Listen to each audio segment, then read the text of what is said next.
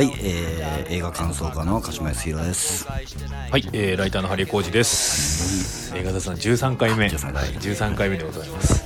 はい、こ今回はね、スパンが短いです。そうですね、わりかし短めに、えー、久々の2人対面で収録しております。そうだ、半年ぶりぐらい。半年ぶりぐらいじゃないですか。多分最後に対面でと収録したのは、第4回三島由紀夫 VS 東大全共闘の時ですね。そうだね。はい、あれがだから4月です。ださ4月1日に公開してるんで、まあ、3月末に、えー収録したので、えー8ヶ月前ですね。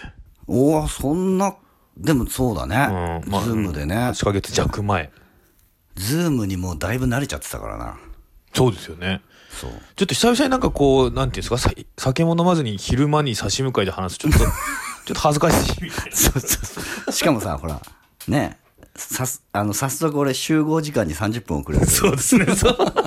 ズームだとね、そ うそうそう。30分遅れますとは別にあれなんですけど、ねうんできるからね、すぐに。うん、対面だとなんかちょっとこう、そうなんですよ。気まずい、移動時間というのがありますからね。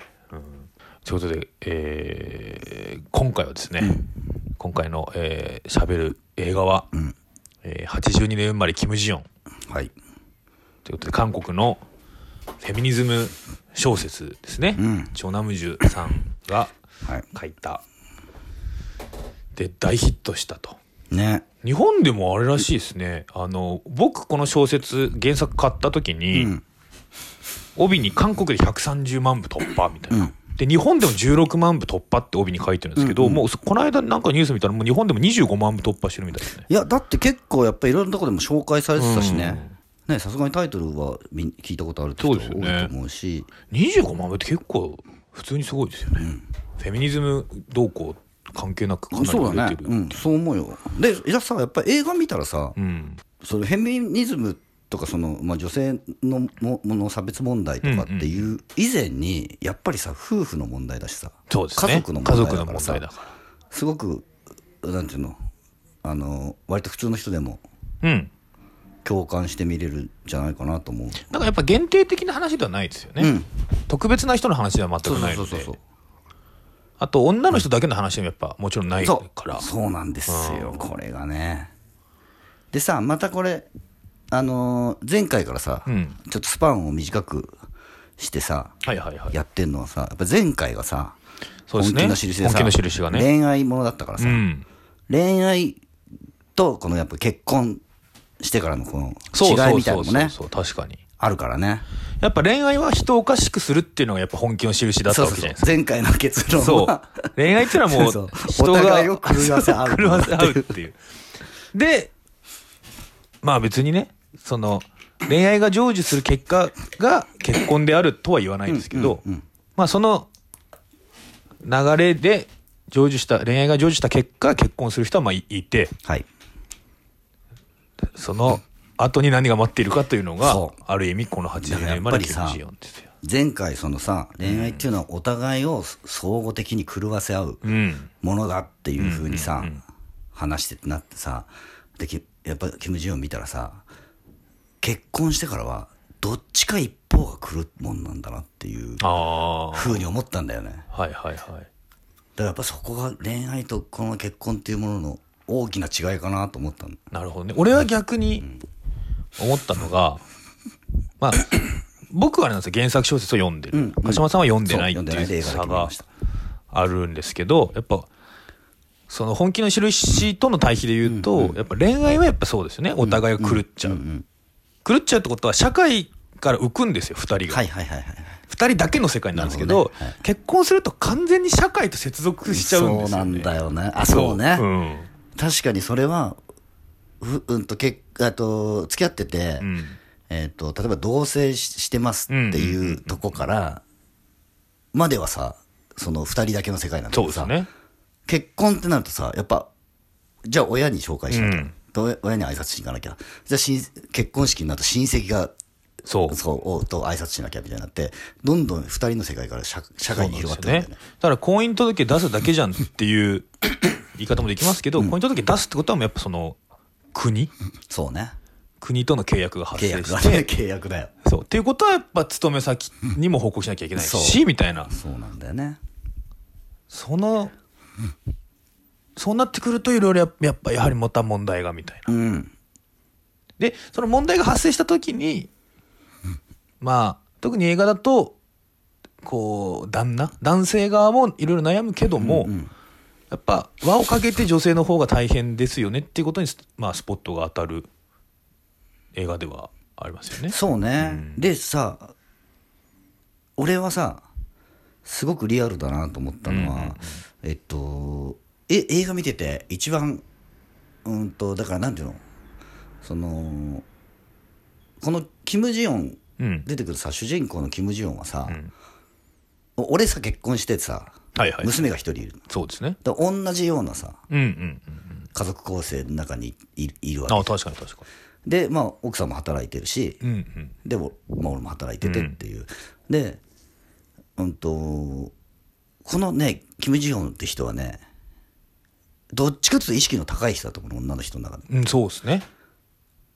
あのこう映画見ててうん。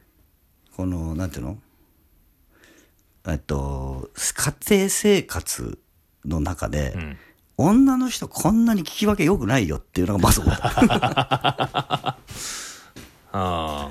だってさほぼ嫌味言わないじゃん言わないキ。ム・ジヨンは。あの、えっと、旦那さんがじ忙しいし疲れてるんだったら実家今年は正月帰んなくていいよあっていう。冒頭でね。うん。っていう話をした時に、んえ、それ帰らなくて怒られるの誰だと思うのっていうぐらいじゃん。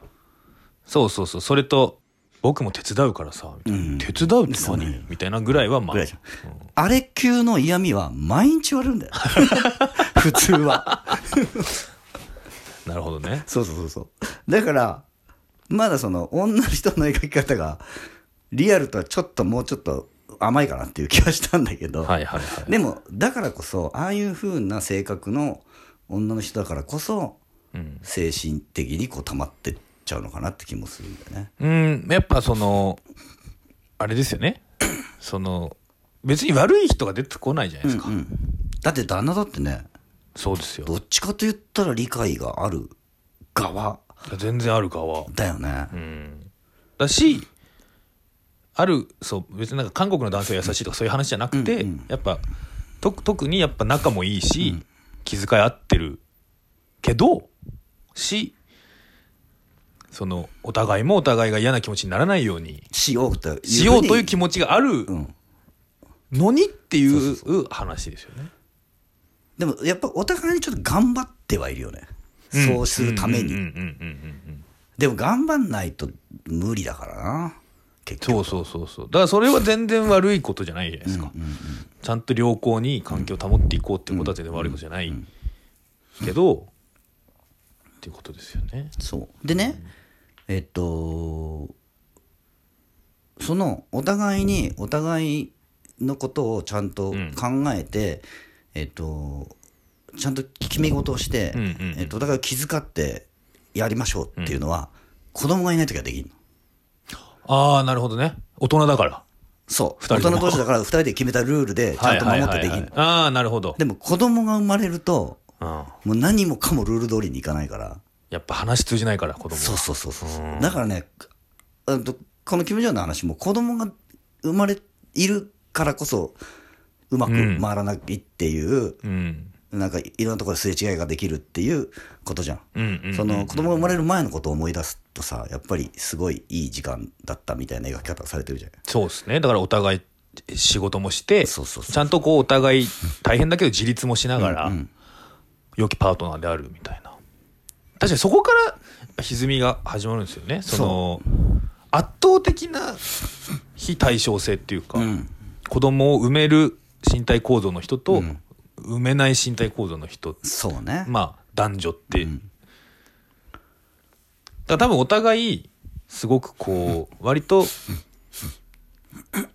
意識の高いカップルなので、キム・ジヨンと旦那は、えっ、とコンユーさん。がやってるね。コンユさんがやってますけど。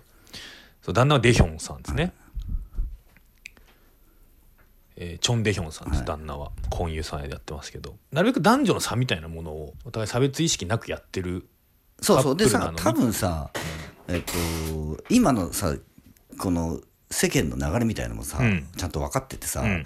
そうするべきだっていうふうにさ、ね。思ってやってるんだと思うんだよ。そうそうそうそう。でだから全然悪くないんだけどさそれでもああいう歪みが生まれるっていうかさ、うん。でその子供ができるとさなんでそううまくできなくなるかっていうとさ本当にあの無理なことが続くの毎日、はいはいはい毎日無理なことが続いて。でこう見ててさ結局さでもさでも旦那は仕事あるしさ、そんな家のことばっかりやってらんないしさと思うじゃん、で俺もさうちもさ結局夫婦で働いてはいるけど、ん奥さんが結局時短にしてうん。保育園にに預けられる時間だけ働いて帰ってきてって、でもさやっぱさ奥さんはさあのーその保育園仕事してる時間からあるともうあとは全部子供と一緒に。そうですよね。そう。でで仕事してる時間は仕事の時間だし、うんうんでそれ以外の時間は全部子供と一緒子供の世話なんだよ、でさすがにそうなってくるとやっぱりこう俺が休みの日は100%子供の面倒を見るぐらいしないと、ん。ちょっと割に合わないかなとは思うの、そうですよね。せめてね。そうせめて、うん。でもそういうわけにもいかないじゃん。うん。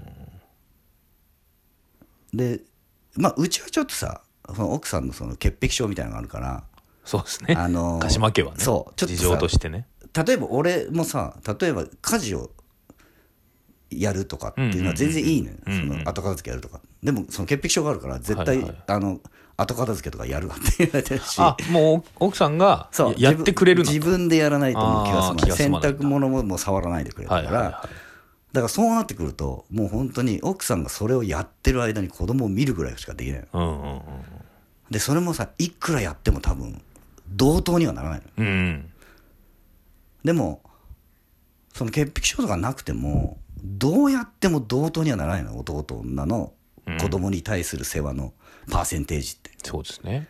で子供が生まれて本当に最初の半年ぐらいは仕事にし行く俺でさえ寝る時間がほぼない、うんうんうなるからん。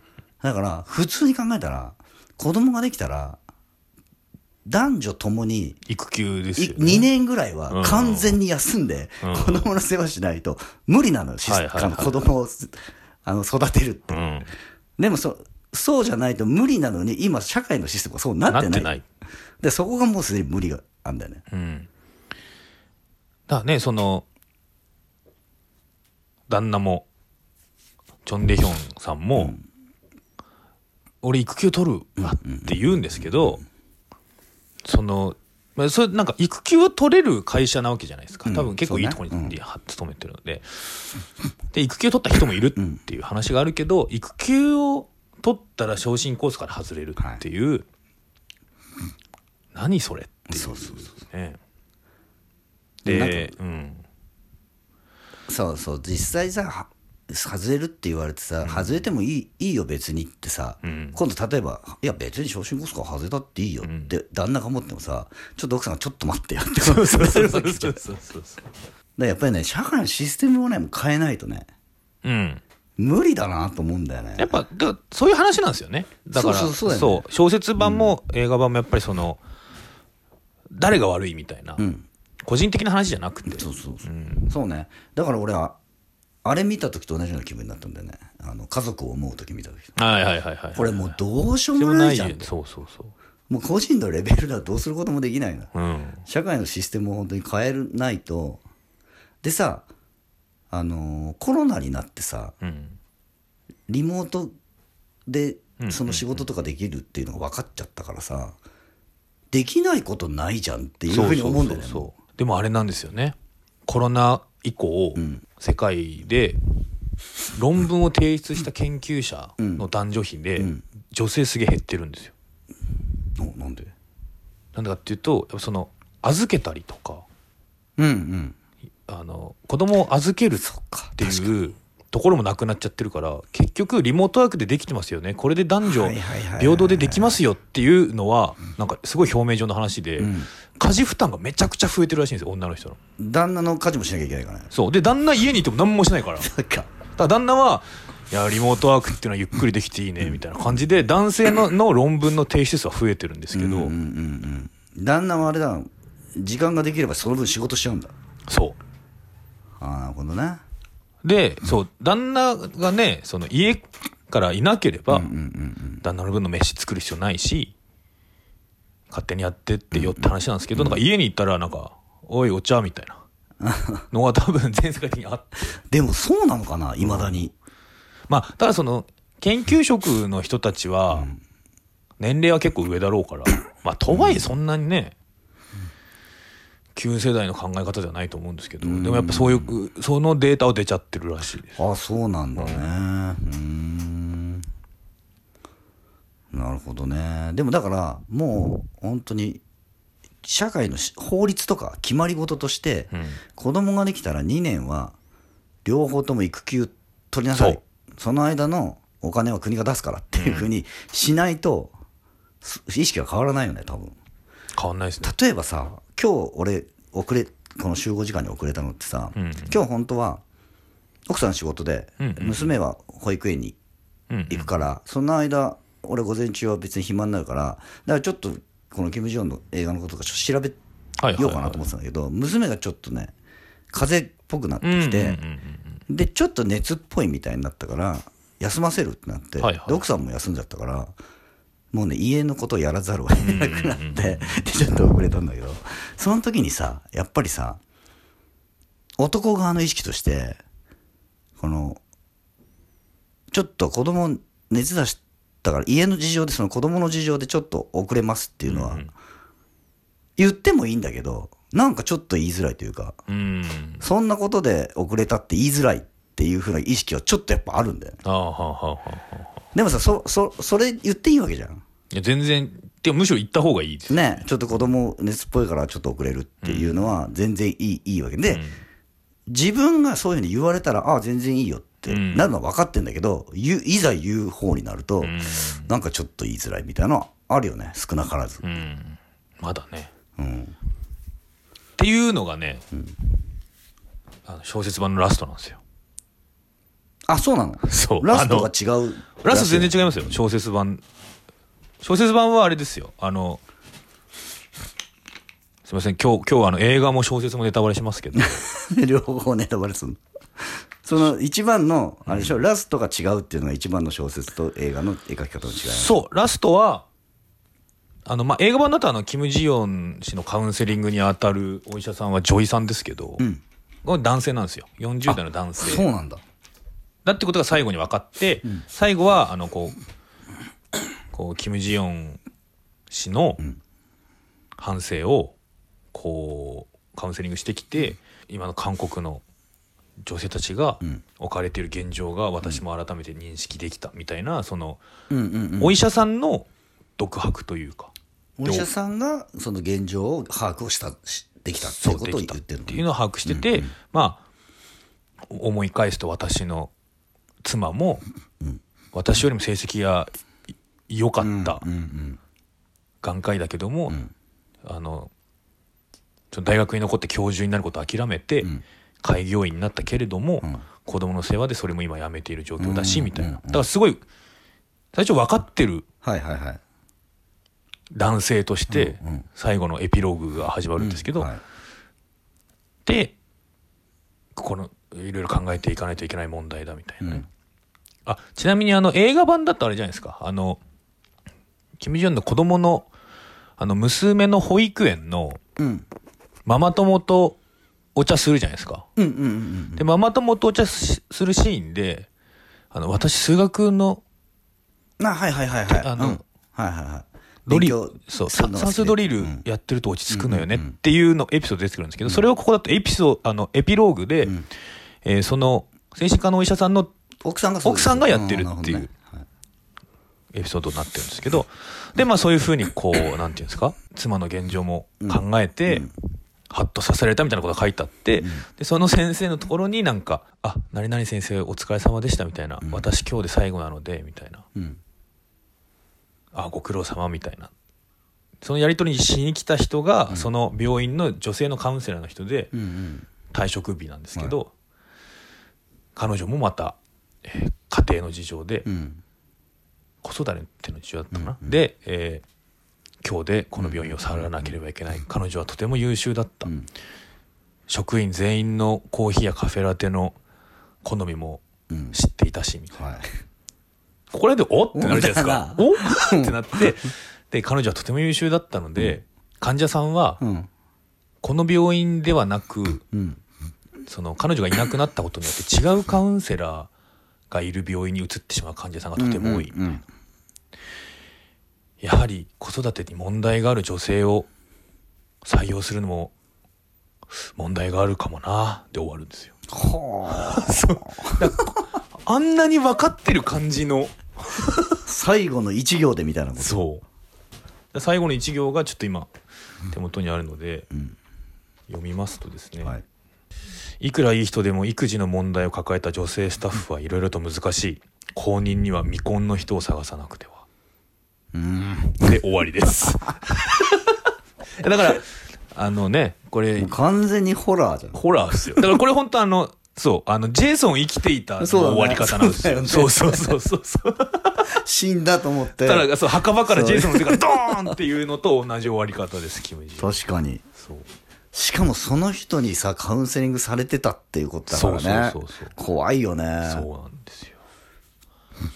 だか。らそうかそう。キム・ジヨンの小説版は完全にやっぱホラー。うんうんうん。でやっぱ映画もさうん。あのーその憑依しちゃう。うん憑依しちゃうっていうそのキム・ジヨンがその精神的に追い詰められて違う人格。うんうんうん。でもあれはあれなんだよね。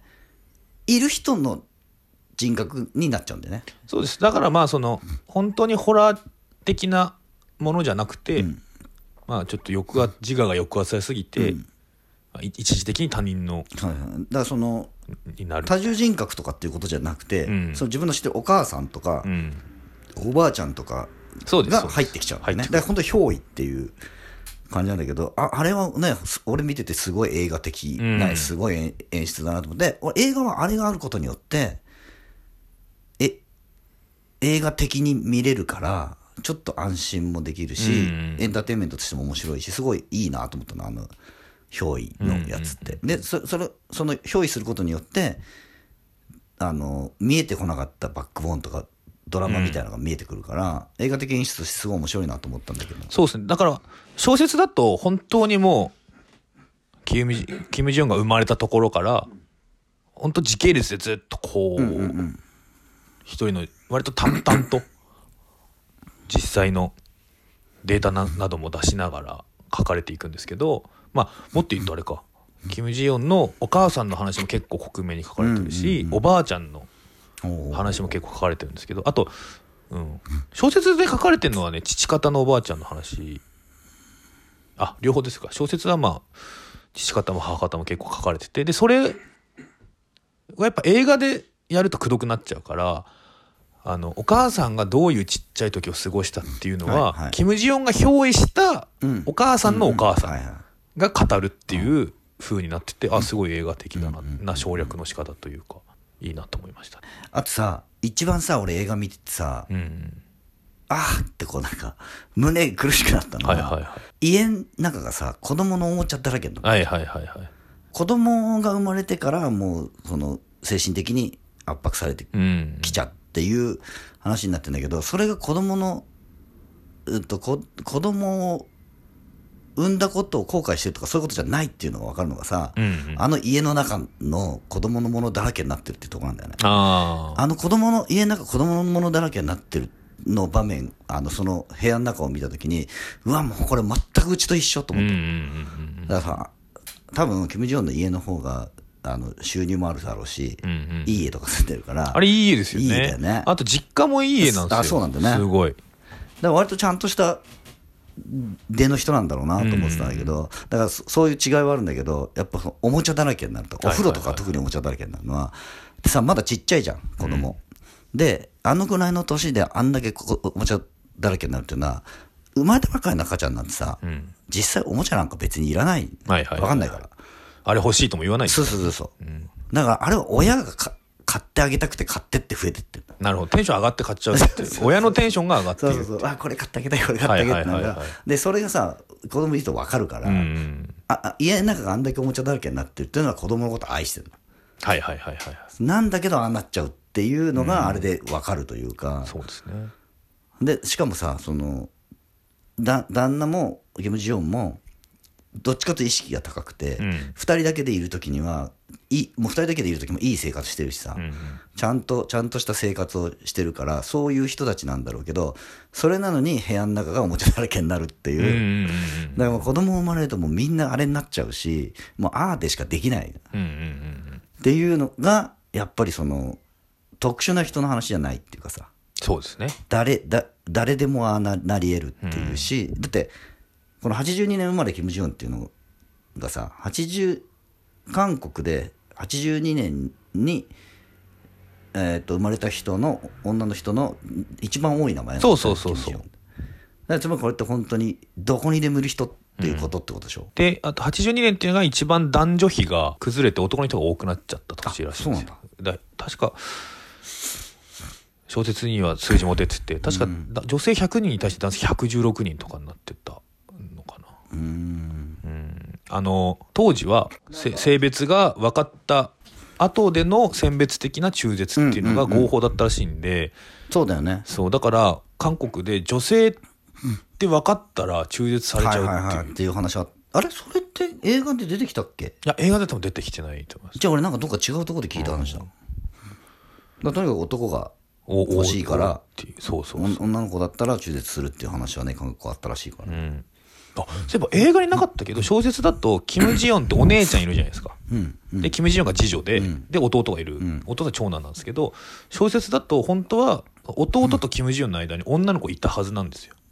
あそうなんだ。そう。でも中絶そこもしちゃってっていう。さすがにあれか。3人女だとっていうことがそう。で最後男の子が生まれたからっていうことなのかもうだからその義理の母親からの、父親の父親のお母さんと同居してるんだけど、もうずっとやっぱこう息子は何人いてもいいみたいな。私は4人も息子育てたんだから、みたいなことを言われ続けて本当にで女の子だって分かるとも長女の頃からお母さん本当にすいません女の子でしたみたいなことを言わされてる人生みたいはいはいはいな地獄っぽい地獄だね。まあその自分のことを考えるとまあそういうまあいい義理のお父さんもお母さんもいい人だしさ、はいはいはい。別にそういう強要しないからさ、うん。あのでそういうお両親ではあるけど、うちもうちもそうだけど何も強要しないから。だからうちも別にさ子供生まれたの遅いけど、うん別に子供作れって言われて作ったわけじゃなくて、はいはいはいはやっぱりそれはうちの奥さんが子供欲しいって言って、で作ったわけだからそういうのは全くないんだけど全く何もなかったかっていうと多分そんなことはなくて、うん。例えばねえっとまあこの映画はさ女の人へのそういうやつだけどそうですね。例えば俺結婚して子供生まれる前に俺免許執行してたの車の免許、はいはいはいはでやっぱりさ義理のお母さんから免許持ってた方がいいって言われて。いうん。で取りに行きなさいよって言われて。で別にそれはさまあ俺もまあそうだなと思ったから、別に取り行くことは全然あ嫌じゃなかったし、で今はく免許やっぱも取ってよかったわと思うけどあれ圧迫って感じる人もいるだろうなと思う。あ俺結構感じますね。俺免許持ってないんですけど、うんうん前の職場に名古屋出身の女性がいて「ハレイ君免許持ってないの?」みたいな、うちの地元だったら人間扱いされないよ。男なのに。みたいなことはやっぱすごい言われて。男だからもあるよね。そう。まあそれはもちろんあるんですよ、だからそれこそだからななんで旦那は育休取れないかっていうとはい男はし成功しなきゃといけないから昇進ラインから外れちゃいけないっていうあそう圧力は、まあ、ああるわけですよね、うんでもやっぱその、ね、映画でもありますけどあの高校生の頃に予備校から帰るバス乗ってたら、なんか予備校に帰ってる男の子にストーキングされてつついてこられてねで怖くてあのねすごい、おばお姉さんが助けてくれるはいはいシーンがありますけど、うん。でお父さんが助けに来てくれたと思ったら なんで逆に怒られる。誰にでも笑顔見せるんじゃありませんみたいな。ええっていう。なるよな、でも俺も娘だからさ、で、まだ2歳だから、ん。あれだけど、やっぱああのシーン見てて、なんて言うかなと思ったんだよね。で、あそこまでは多分あからさまには言わないけど、でも気をつけろよっていうことは、ああいうことなんだよ。ああいうことを言うのと、っていうことなんだよね、多分ね。気をつけろっていうの。お前が気をつけろっていうことはさ。でもやっぱね私が悪いのとは思いますよねそうね。でもそうだよね。でも、そそれかさ、そういうかさ、男なんてみんな頭おかしいんだからって言うしかないもんね。うん。信用するなって言うしかないもんね。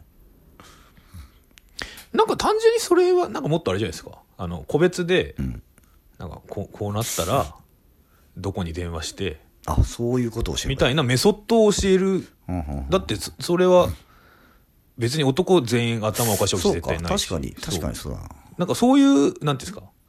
精神論じゃないですか、あの気を緩めると男が狙ってくるんだみたいなのって精神論だから、別に単純にメソッドあとなんかスタンガン買ってあげるとかそういう方がいいんじゃないかなって思いますけどねい。まあそうだね。うんまあそうだ。でもなんかね、その、そう、そういう目にあって傷ついてほしくないっていうのがあるんだよ。まあそれはねうん。でも傷ついちゃってるところに塩塗り込めなくてもいいですよねそう あれ？完全にあんな大泣きして怖い思いしてんのになんか、ね一声目がなんで遠くの予備校通うんだっていうその ひどいっていうそうね。だからまあそのちょっとあのお父さんと、あと旦那の実家うん。はちょっと悪悪者っていうかその、うんうん。旧世代の象徴的な描かれ方をしてますけど、つってもね悪い人なわけじゃないんだけどいや、多分、あ、あ、あの考え方がそれまで普通だったから、うんそうそうそうそその考え方ががおかしいとは思ってないんだよね。ううん。で、そういう人っていうか、そういうのは日本でもいっぱいいるしさ、そういう人たちもさ。ますよ。ね。で、そういう人たちの意識を変えるっていうのは本当に多分大変なことで、うん。本当に法律で変えるぐらいじゃないとうん。変わらないよね。そうそうそう。そうなんですよねあのーそう法律をね 変えた方がいいよなって思うじゃないですか、で俺キム・ジョンの本読んで映画見た後に思ったんですけど、法律を作ったり変えたりする立場にいる人たちって生きづらくないんですよね。あ、うん、マジョリティだから、うん。今のままでいい人が圧倒的に多いわけじゃないですか。だから逆に言えば、今のそういう、うーなんていうの？男の人がまあ仕事をして、で、一家の主で、みたいな女の人は家に入って、ん。っていう方が生きやすいんだろうな。そうそうそう。そういう人たちは。でもそれもね、生きやすいと思ってるだけっていう可能性はあるんですよ。うん。そういう生活しかしたことないからあ あ、なるほどね。うん、偉い人もね偉い人っていうか金持ってる人もね。でもね、うんと、俺は、これは言わないようにしてるうん。ことの一つが、仕事だから仕方ないじゃんは絶対言わないようにしてる。ああそれは絶対ダメですよそれは。でも、仕事だから仕方ないじゃんっていうのは、ちょっと前までは、あ普通普通普ですよね。通っていうかさ、もう、それ言言言ったらもう、それで終了みたいな言そうそうそう。葉だったじゃん。だって俺も行ったことありますもん。まあ別にその結婚したことはないですけど、で、うんと、その付き合ってる間とかはまだいいんだけど、うん。結婚してからは、特に子供生まれてからは、いや、仕事だからっていうのは、絶対言わないようにしてて、でもね、仕事、仕事だからしょうがない状況っていうのは、もうほとんどそれなんだよ。まあそうですよね。そう。で、最悪、最悪どうしても、これはどうしても仕事だから無理っていう時は、どういうふうに言うかというと、いや、さすがにそこまでやっちゃうと、ちょっと職をなくす恐れがっていうふうに言う。だから、ちょっとそれは無理かもっていうので、ちょっと引いてもらうってにしてんだけど。まあ別にその俺の働いてるとこなんてさそんな厳しいわけじゃないしさ、まあそうですよね。融通もまあまあ聞くけどだから融通聞かせようと思ったら聞くのよ。で多分、ん。他の仕事も融通聞かせようと思ったら何とかすれば聞くと思うの。うんうんうん。だからね映画だとあのー旦那の会社に女性がうん。の同僚が、あの子供連れてきて「すいませんあはいはいはい」つってし働くシーンありますけど、あれ別に男がやったっていいわけですやからったっていいいいしあれはだって会社は OK にしてるから連れてきてるわけそうそうそう。そうなんだけど要するにあとはこっちの問題なんだよね、うん。その融通聞かせようと思ったら聞くんだけどこれ以上融通聞かせるとちょっとなっていうそのいそのその休みを取ったりする方の気持ち、うん。でもそれって何かっていうとそれって同調圧力とかさ、うん。社会のそういう空気なわけじゃん、うん。らやっぱそこを変えないと。明文化されていない空気ですからね、だからあのーキム・ジヨンが子供を産む前に働いてた会社の上司がいるじゃないですか、女性上司、はいはい小説版だとあの上司は、えー自分のお母さんと同居してて、うんそのお母さんに子育てをほぼやってもらってて、うんうんえー産休もほぼ取らず、はいはい。えー産後1ヶ月で復帰っていう。映画でもなんかそんな感じですね。で、えー映画版だとこのセリフがなかったんですけど小説版だとそんなことしてしまったために、後輩の女性たちがん。育休取りづらくなってしまったっていう後悔があるなるほそう。どねそれはあるな。できんじゃんってことだ。そう。本当はそんなことしなくてもよかったのにって,、っていう後悔をしているっていうシーンがあって、でまあキム・ジヨンじゃないんですけど違う後輩が 育休取って1年休んで、ちゃんと戻ってきた時には涙が出るほど嬉しかったうんうんう。んうんけどその子もやっぱ育児が忙しくなって結局辞めてしまったっていう描写があって、なんかあすああそんなこと考えたことなかったみたいな。その 1ヶ月でね帰ってきたらすごいねすごいねって思ってたけど、あうんうんね。あみたいでもちょっとずつでも意識が変わってきてんのかなあ変わってるとはねやっぱ全然思いますのはさその最近さお俺らの周りでも子供できた人すごいたくさんいてさ、でそのバンドみんなバンドやってはいはいはで結婚して子供ができたっていう人がいて、でやっぱりそれは、えっと、男でも女でもあの例えば俺の職場とかに来てさでさずっと12時近くまでさ飲んでたりするとさ、でちっちゃい子供がいる子だとさ男でも女でもさ、ん。大大丈夫こんな時間まで飲んでてって思うもんね、うん思う思う思う。男の人にも思うのだかうん。らそれはちょっと変わってきてるのかなとは思うけどね。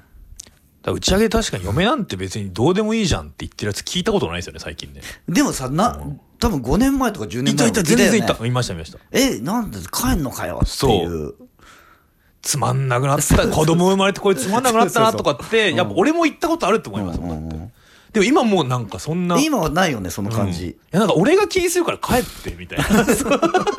気になっちゃうから帰ってくんないみたいな。それださっきからなんか LINE 来てんじゃん。そうそうそうそう。大丈夫みたいな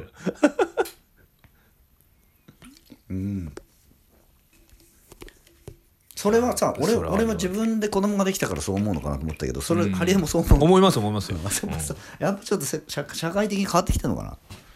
そうなんかうん。なんか付き合い悪いなつまんねえとは全く思わなくなったな,、なさ寂しいってのはあるんですよその、そそれこそ俺の友達とかがだんだん誘える人が少なくなってそういう人が少なくなってきて寂しいなとは思いますけどなんか。もう大垣しかいないみたいな。いや本当に大垣と早瀬しかいないっていうのはありますけど でもそれはほなんていうんですか？そのもう独身貴族でうん。遊んでいくしかない、そううね、ん、そのね他人の家庭に入っていってとやかく言うことではそれはないよねそうね。だからさそれはさうんと多分、うん、子供ができて子供を育てながら、んえっと、生活している人の環境がうん。ちゃんとなればえっと子供がいない人たちうん。との交流もまたできるようになそうそうそうそうなんですよね。俺だ逆になんか最近ちょっとなんだろうな。子供いる友達の家行って料理作るみたいなあ飲み会みたいなのもなんか前よりは増えあちょいちょいあるような気がすあるあそれはいいね、うん。で俺さ俺前から言ってるけどさいまだにさ子供子供がいてさ奥さんがいてさ結婚して、俺全然後悔してないし幸せだなと思うし,、うんしまあ、子供本当に死ぬほど可愛いからだからいいと思うけど、普通に冷静に考えて子供がいない人生も全然ありだとう思う、ん。あ鹿島さんね言ってましたよね、その子供ができて得たものと失ったものは、まあそうプラマイゼロ。プラマイゼロっていう。そうそうそう。いなかった時いなか子供がいない人生で得られるもののほとんど失うから、うんうん子供ができると。だから、でも、それに匹敵するぐらい子供が可愛いっていうのがあるので、ほんとプラマイゼロなの。だからあのなんていうんですか？好きな時に起きてそなんか昼から休みだから酒飲んでみたいな。そうそうそう映画は何本見ちゃおうかな今日みたいな。う。なんだ今日自由、俺自由だなみたいな。のが、まあ結婚まするぐらいまでだったらそれをいできるんだね。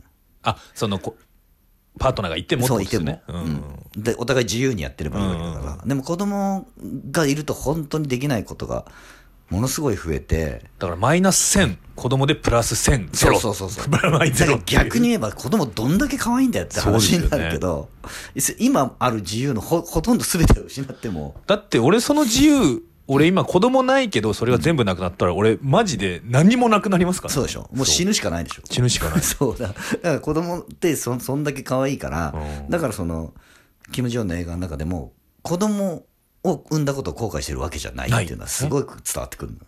子供を確かになんか子供を忌々しく思うシーンってないんですよ。ないけどさ、うん、と逆にさそそうじゃないのっていうシーンもないじゃん。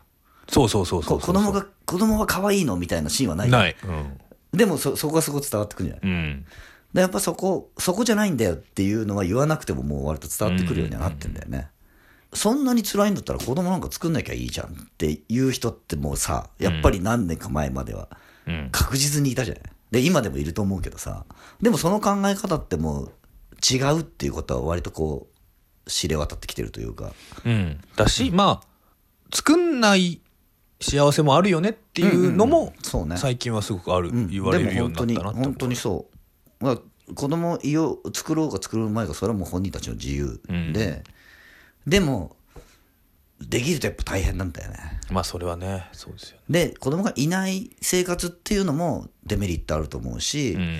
そのやっぱり寂しさとかもあると思うしやっぱりどっかで子供いればよかったなって思う瞬間もあると思うし、子供がいても子供がいない人生っていうのもあってもよかったかもなとも思うしさ、うん。だから俺俺は個人的には人生のほぼ全てのことってやり直しが効くし、ん。やめたり、もう一回やったりしてもいいと思うんですけど、子供っていうものだけが不可逆なんですよね。そうなんですよ。子供やっぱ向いてないんでや捨てますっていうのは無理じゃないですか。できないからねそう結婚までは確かに離婚とかもあるから、別にそのい一生のパートナーだと思ったけどやっぱ違いましたっていうのは、ん。まあね。全然あり得るし、別にそれってねもう今では別にそんなにマイナスなことでもないと思うんですけど、やっぱ子供だけはねそうね。とは思いますよね。俺あれ見たのよネットフリックスで。はいはい、マザあー。長澤まさみの。あ長澤まさみと安倍貞夫そうそうそうそうそうそう。まああれはちょっと極端すぎて 全く全く何の1ミリも同情の余地がないというか本当ひどすぎてはいはいはいあれ長澤まさみの容姿だから成り立ってるんじゃないかなっていう 感じがしていや長澤まさみだから許されてるでしょあれっていうぐらい本当にまあ長澤まさみでも許されてない、はいはいはい許されないっていう、話なんだけどでもさああああいう親って本当に毒親っていうか、うん。うんと自分が産んだ子供なんだからどう育てようが私の勝手でしょっていうのを最後まで貫き通す、はいはいはいででもああいう考え方の人って多分いるよなとは思うね。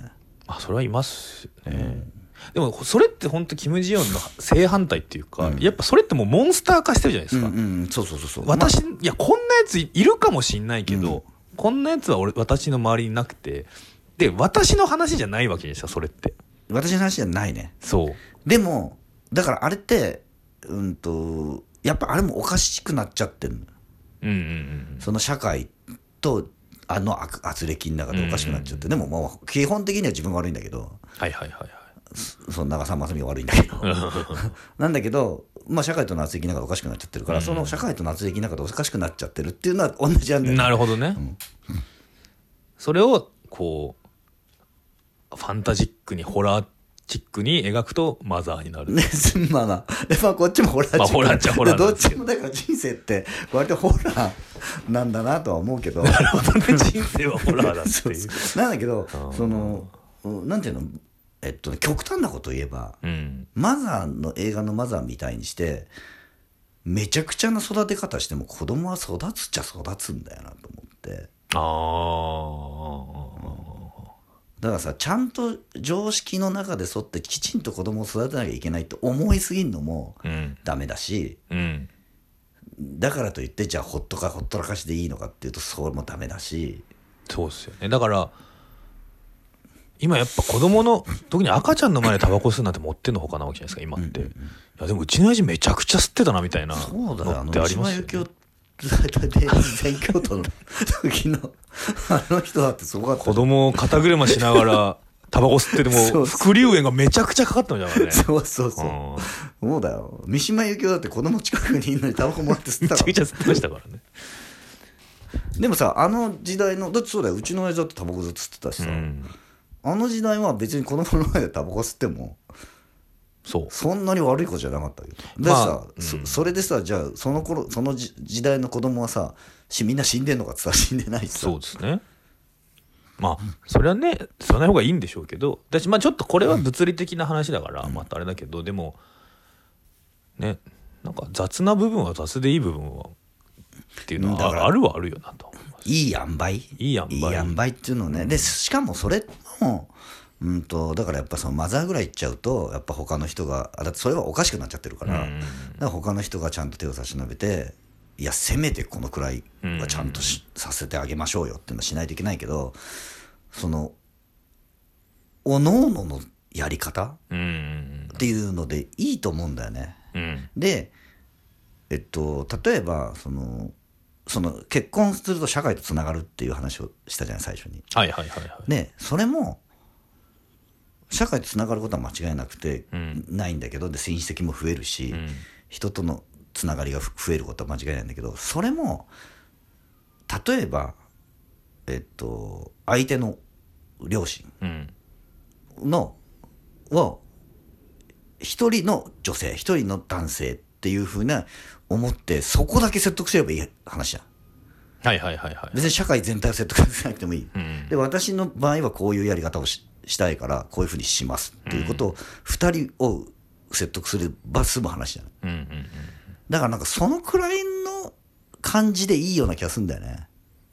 そうですね。社会を大変革しようというそうよりは。そうそうそうそううん。そのうんとまあ結局はその親の考え方を変えるには社会の空気を変えないといけないっていうのはあるけど、ん。でもまずは自分が楽になるためにはまずそこでいいわけじゃない、うんまあいろいろね変えないといけない部分はあって、それこそそのね日本だとあれじゃないですか。あの医大の入試男子だけプラス10点だったとか。まあ確かね。そう。そういうことにつながってくると。そういうことはもうやっぱそれはもう変えないなんていうんですか。その素朴な話じゃなくなってくるんで。やっぱ社会的な変革が必要なんですけど映画版のキム・ジヨンも最後にその自分に悪口を言ってくる来たサラリーマンみたいなやつに「あんた私のこと分かるの?」っていうはいはいそうそうそうそう。あれね。自己解除するシーン。これ小説版だとあれなんですよ。あれネットなの？小説版いや小説版だと本当に聞くシーンがあって言ってるの？言ってるの、聞くシーンがあるんですけど小説版はそれがきっかけあの最後の引き金になってキム・ジヨンの憑依が始まるんですよ。そうなんだ。そう。だから入り口と出口っていうあかあなるほど。がえ小説版と映画だと逆になってて。うーんなるほど。小説だとその悪く言われたことを聞くことによってそうもうそのプツンと。うん。その糸が切れるるっていうか、でも映画だとそそのそのことに対して反論することでうん、ちょっと未来が見えるっていうかね。そうまあねキム・ジュンも言ってましたけど、なんか気分は晴れなかったですけど、うんそうね。まあ悪くはなかったですねね。みたいな。だからそそのそその反論すすればいいんだっていうか反論するっていうことが第一歩っていうか、そうですね。自分がそうすることによってちょっとずつ社会の空気が変わっていくってことだよね。だか。らまあ自分の言葉を持つっていうか、思いを外に出すっていう、だから反論もするし、最後あれじゃないですか。キム・ジヨン82年生まれキム・ジヨンを書いてるところで終わるじゃないですか、はいはいはい。キム・ジヨンさんが、まあ、自伝だったみたいな話で、メタな感じで終わるんですけど。つまりあれだよねそそれであれあれで自自分のことを小説にすることによってそこからまた社会にそれが波及していくっていうことがここから始まるよってていうところがあってそうなんですよ。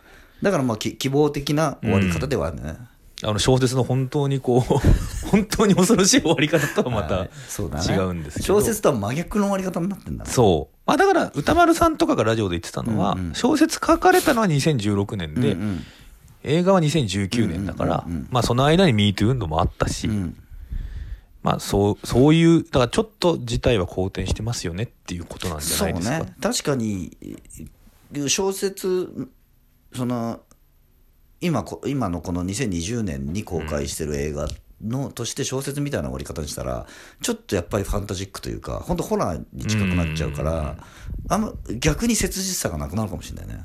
うんうんうん。あとなんかね、その、いや、頑張ってる人もいるじゃんみたいな。そ のなんか変えようとして頑張ってる人もいるんで、みたいな。お前もやれよっていう。気に思言われないとも限らない。限らないので。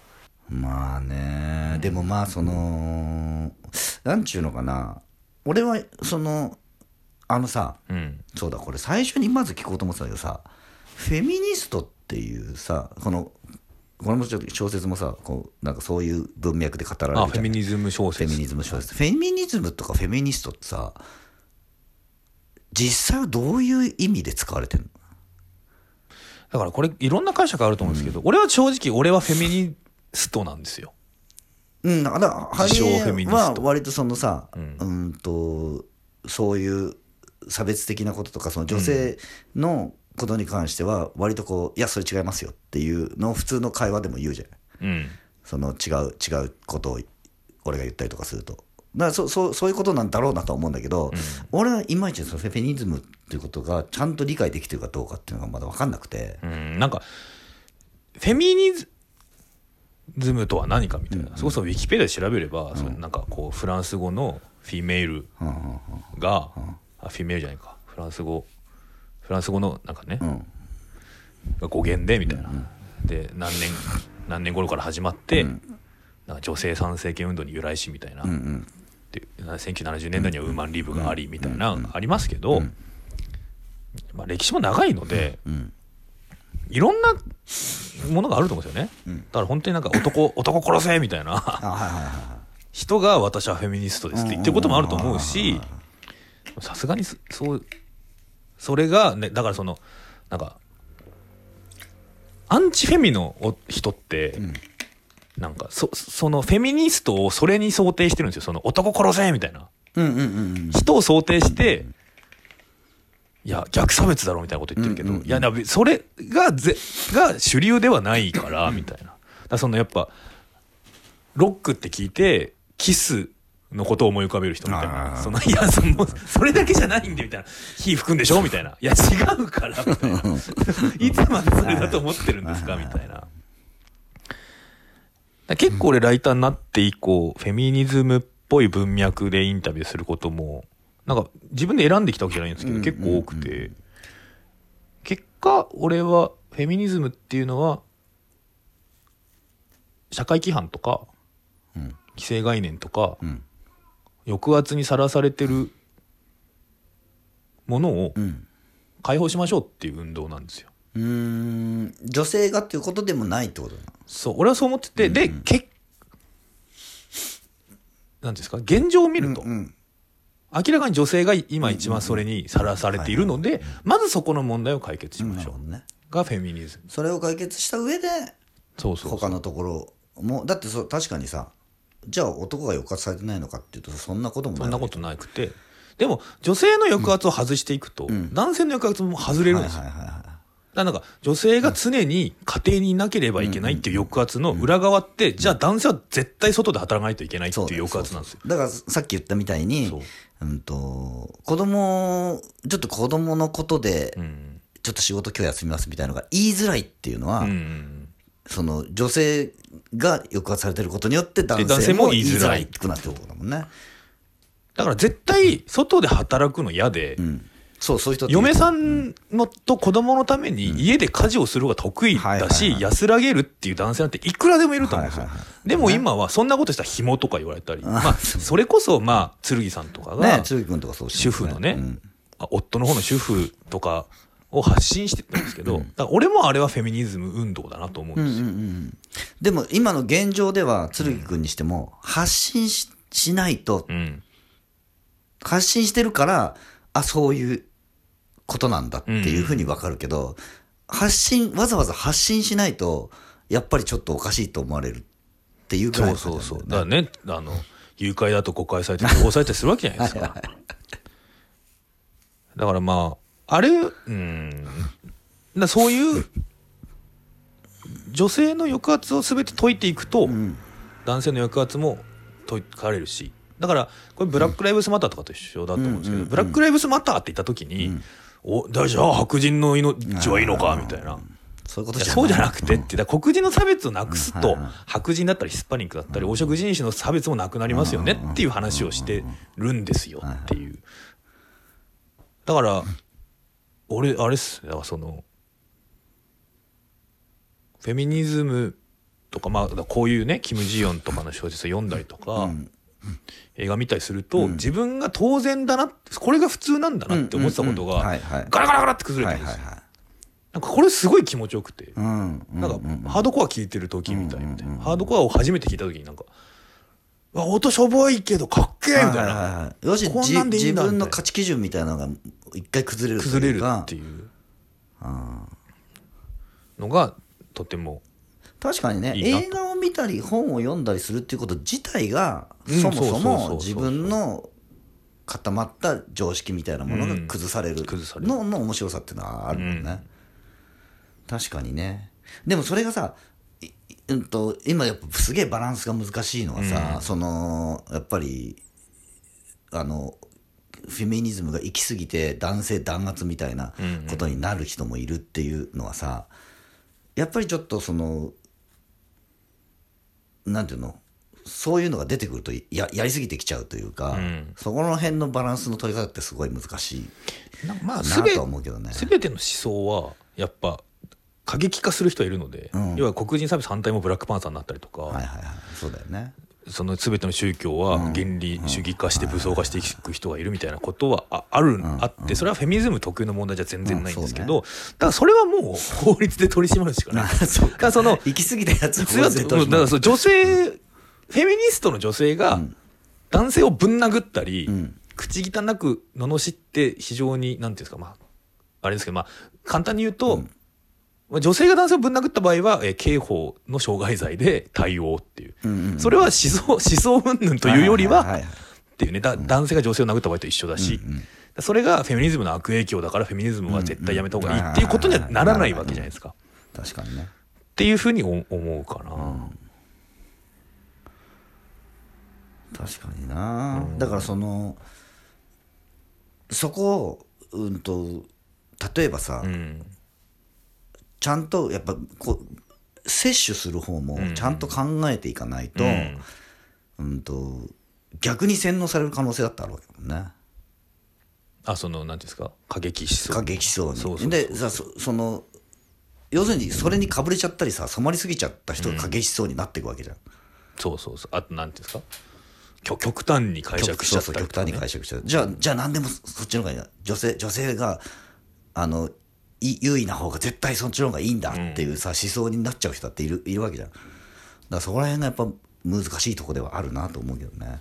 絶対こうだって言い出したら何の思想でもやばいって。そうね。そうそうそう。だから全部を正しいと思わないってことかなとは思う。いや絶対こうだって言ってるとね、楽しいんですよ。うんうんうん。楽だし、そうそうね。なんかこうかもしれないし、うんこういう視点もありそうそうそうそうでもこうだから言ってると延々話が終わんないからなんか疲れちゃうんですけど、いやだからやっぱあれじゃないですか。ねあの中国とソ連が手を組んで世界をしよう支配しようとしてて、トランプだけが戦ってるんだよって言われたら 面白いかっけえみたいになるけどなんかそれはやっぱその そんなことじゃなくて、はい。みたい そうな。な、うん、確かにな。うん。だから女性の視点もある。今の俺のさその女性の差別を抑圧を解いていくと男性の抑圧も解いていってみたいな。で価値観が崩れていくっていうことなんですよって言ってもなんか価値観が崩れたからといって何ですかって言われたら、儲かるんですかって言ったら儲かるわけじゃないしそのいやあの生きやすくなるんですけどねみたいな。うん。生きやすくって何ですかって言ったら。そうな。俺、俺なんかは割と、その、どっちつかずで答えが出ないもののが好きだから、だからなんかそういうものに、あ、こうかもしれない。いや、でもこう、こう、こっちは違うな。これは違うな。これは違うな、みたいにして考えるのが好きだから、そこの中間にいるのは全然苦じゃない。し、で、ど、できればそこにいたいと思うんだけど、答えを決めたくないっていうそうのがですよねあるので、いいんだけど、答えを決めたい人ってやっぱ多いのかな。どうな多いんじゃないですか？なんか多くなってると言われがちですよね。あとは、やっぱり考えたくないっていうのがうん。あるんだろうね。疲れちゃったっていうね。これでいいじゃんって、もうこうこうこういうふうに来てんだからこれでいいじゃんって、うん。これ以上考えたくないっていう人は多いと思うよね。まあ、と、特にね、いだってさ、今回のさ、その、アメリカの大統領選だってさ、うんまあ、トランプはもういいけど、トランプはダメだけど、でもバイデンさんは大丈夫なのかみたいなのもあるじゃん。あそれはありますよ、もうそもうもう両方の意見聞いてもう途中からもう考えたくなってくるもんだ。だから100%正しいはないからだそうなんだよね。からやっぱトランプにももうダメだったし多分バイデンさんが100%いいわけないじゃないですか、だからまあずっと文句を言い続けるしかないそう、文句だからそう。ずっと考えて、ずっと見て、ずっと考えて、ずっと文句を言い続けるしかないんだよ。そうですねあとねあそうだそのフェミニズムうん。って思ったんですけど、キム・ジヨンとかもやっぱ韓国ですごいバックラッシュがあったみたいで、うん。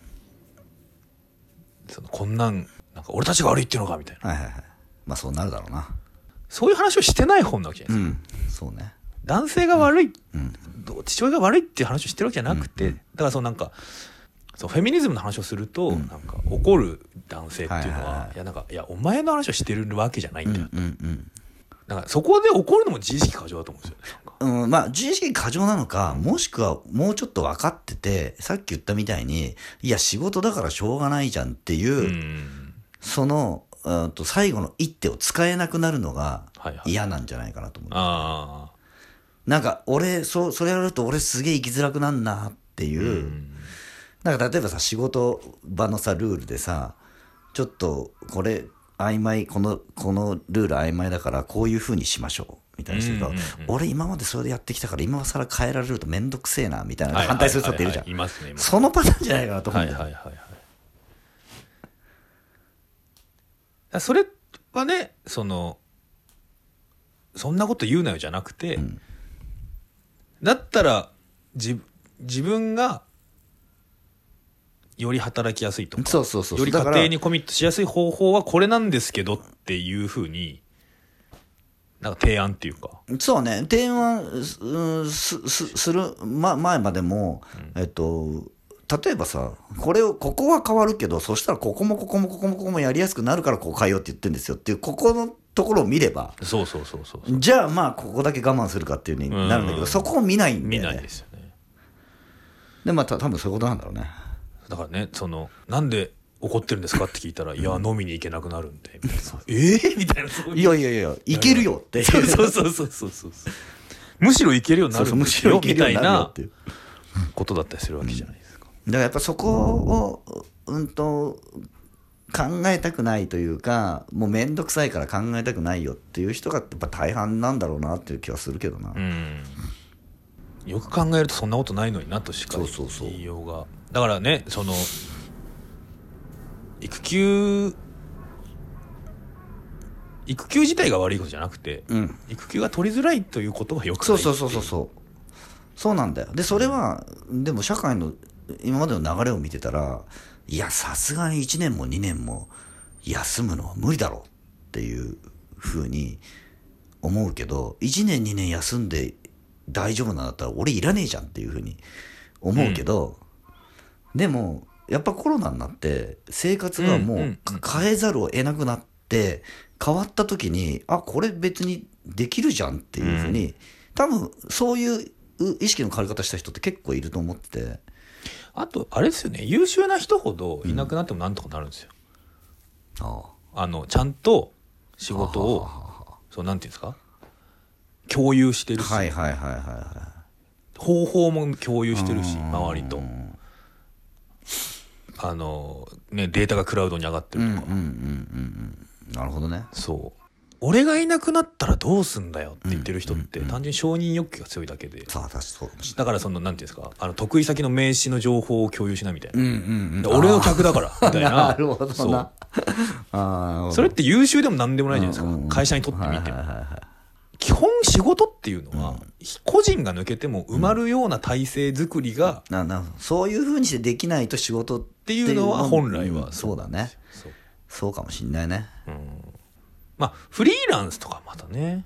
まあ別にフリーランスあれじゃないですか。昇進しな昇進ルートからは外れるとかないから。うん。でもまあだし逆に言えばだから例えばさバンドなんて言ってさ、うん。とそそのメンバーがやっぱりぬ抜けたりとかっていうとやっぱ変わっちゃうわけだからっていうのあるじゃん。だからそのその人の表現だからその人じゃないと成り立たないっていうのはあるけど、その人が休みたいと思ったら休んでも、うん。周りが「あオッケーっていうふうに、うんうんうん。じゃあまた何年かしたらまた出てきてくれた時にまたそれそれで受け入れられるっていう、やっぱそこは周りを変えていかないといけないところなんだろうなと。そうですね。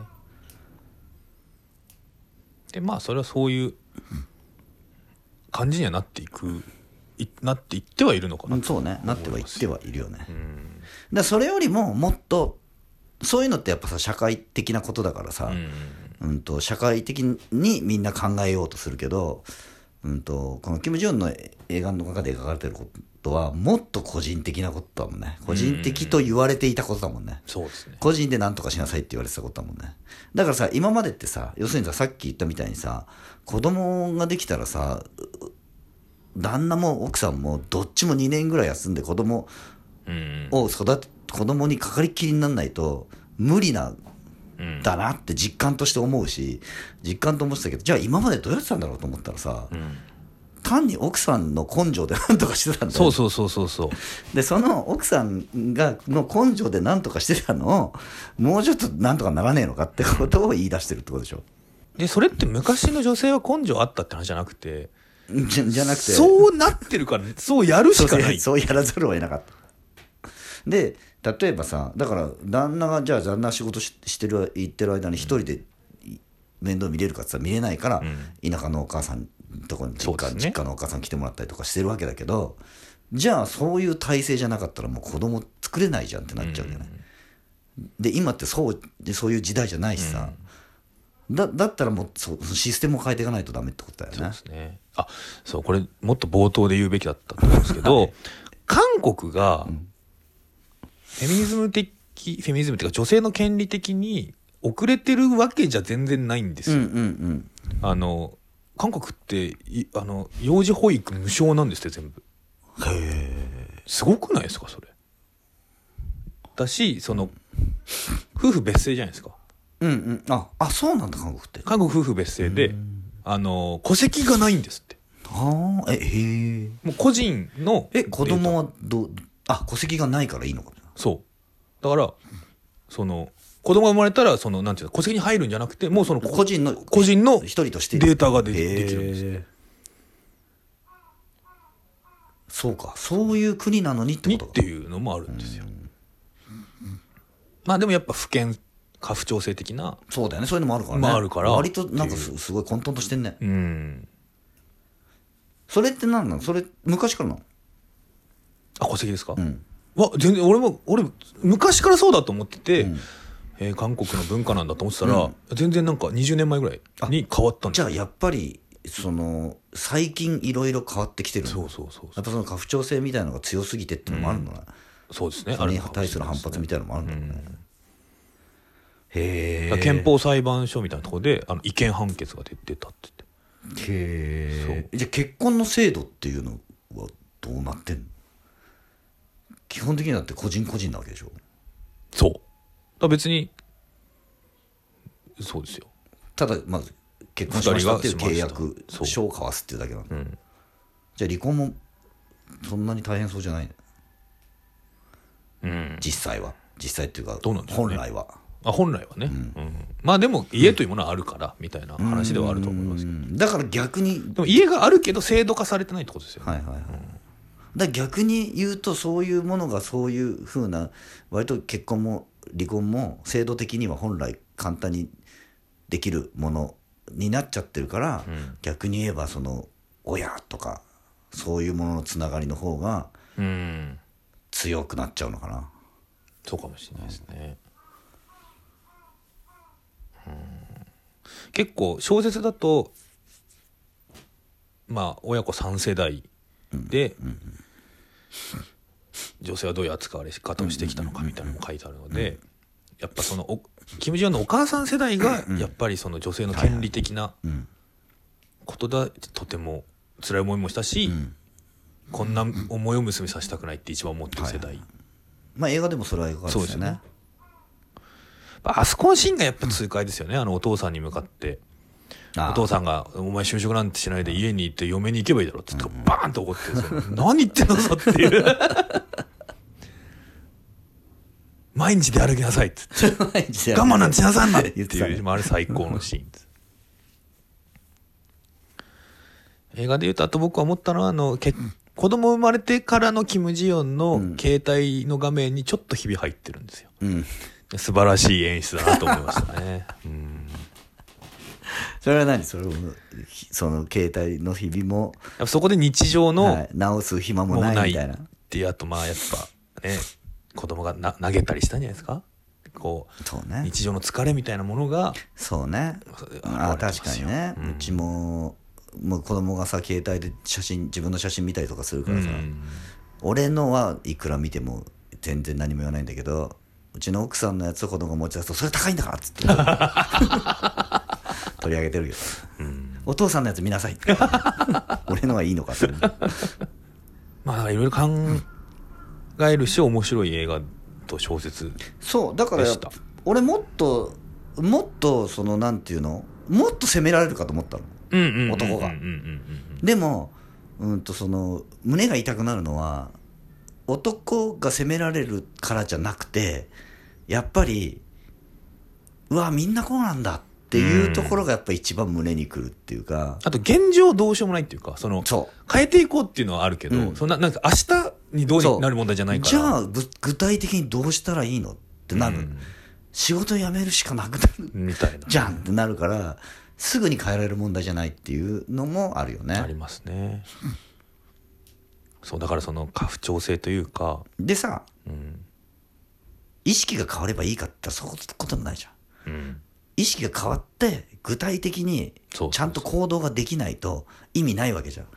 だって意識が変わ変わるだけだったらこのそのキム・ジョンの映画に出てくる旦那だってそうそうそうちゃんと意識はあるわけだよ。わかるわかるよ行ってきますみたいな。そういう。そうそうそうそう。それだと意味ないそう。それだと意味がない、ん。具体的にちゃんとできないと意味がない、うん。お父さんがお母さんにキレられるシーンあるじゃないですか。あのさっきのとは別で、うん。あの息子にだけカップがかかってきてキレられるしあの後に電話してあの娘の分の漢方薬も頼みたいんだけど、まあ、あれもそういうあれはそういうことじゃないぞお父さんっていうシーンではありますね。でもなんかああいうねその意識が変わらないんだったらああいうことするっていうのはいいことだと思うんですよ。うんわで変わらないっていうか分かんない、急に変われって言われてもっていう人はじゃあなんかこうだからそうなんだ具体的にやってあげるっていうのも俺は、なんかあれはね、うん、でさお父さんさ、うん。悪いとは思ったわけじゃん。悪いと思った。悪いことしちゃったと思ったんだが悪いことししちゃったっていうことが分かっただけじゃダメなんだよってことなんだよね。そうですね。でその後ねまた「アンパン好きなんじゃないか?」っつって。あれもいたたまれないシーンですけど。アンパンは食えないってそう。小豆取り除けば食べれるって言ってましたからねそれってほぼ食えないですからね。だからやっぱりさあのお父さんの感じとうん。弟の感じはハチドリのあの一家と同じだったね。同じですね。やっぱあれっていうのはやっぱこう韓国に通底するものなんだなと思いますよ、ね。韓国の一般的な家庭は多分あの感じなんだろうな、うん。でさちょっと前の日本もそうだよね。あそうそうそう。全然そうっすよやっぱね。あうちの家庭とかそうでもなかったけどやっぱ。ああちょっとやっぱねうちのおふくろのこととかも思い出しましたね。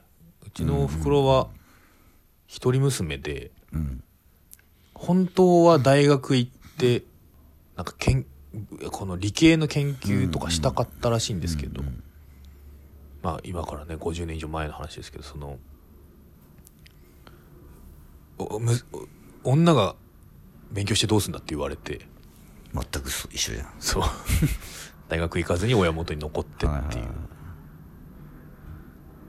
そうね。だからまずはそのいまだにある子供ができちゃうと子供できちゃったからもうしょうがないよねっていう女の人に対するその考え方っていうのがもうなくならないことにはどうにもならないんだろうなと。何々ちゃんのお母さんじゃないんだよって話ですよね、いやそれもね俺もだからそこがそこの感じがちょっと言い方が極端になるなと思うのは何々ちゃんのお母さんでもあるんだよ。ああそうか。そうそうそう。そうですね、うん何々ちゃんのお母さんでもあるんだけど何々ちゃんのお母さんだけではないっていうことだよね。その個人の例えばキム・ジヨンの中に母親っていう属性も内包されるわけでそうそうそう。だし母親の中にキム・ジヨンがあるわけじゃないそうそうあそうそうですよね。だし逆に言えば何々ちゃんのお母さんって呼ばれることにものすごい幸せを感じてそれだけでも十分って人だっているわけあよ。いるいる。だからそこは否定しちゃいけないと思う。うん。それは別に否定しないですしね、だから何々さんのお母さんじゃないんだよじゃなくて何々さんのお母さん以外の部分もあるある、うん、そうですね。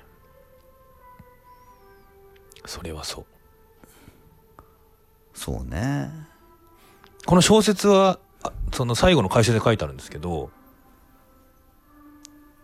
旦那のチョチョン・デヒョン以外のうん。男の名前が一切出てこないんですよ。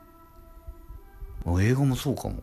映画はねでもねあの弟の名前とか出てきてるんですあけど。弟の名前あ弟の名前も出てこない。出てこない。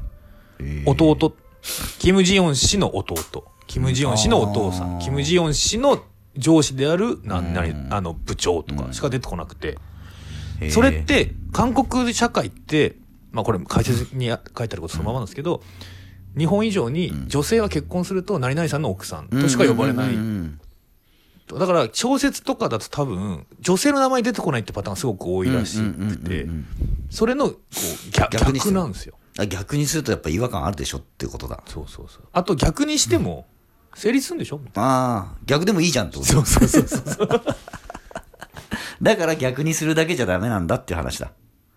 ああそうかもしれないですね、うん。だから結局どっちもきちんと個人の名前っていうのはちゃんと尊重しなきゃいけないし、ただ単に女の人が今そういう立場に置かれてるのをじゃあ男女逆転すればいいっていうことじゃない。っていうことだよね、いや面白い映画でした。